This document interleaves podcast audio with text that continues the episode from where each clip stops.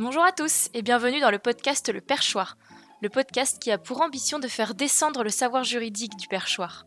Je m'appelle Pauline et je suis juriste de formation.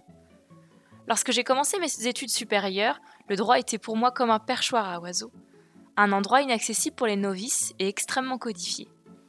Après 5 ans d'études de droit, un diplôme en poche et quelques années d'expérience professionnelle, je peux vous dire que tout n'est pas faux mais tout n'est pas vrai non plus.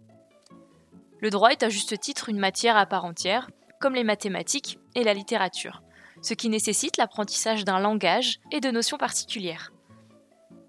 Et pour moi, le droit doit être accessible à tous. Ce n'est pas parce qu'on a un langage particulier ou des notions que le droit il doit rester qu'une matière pour les personnes expérimentées.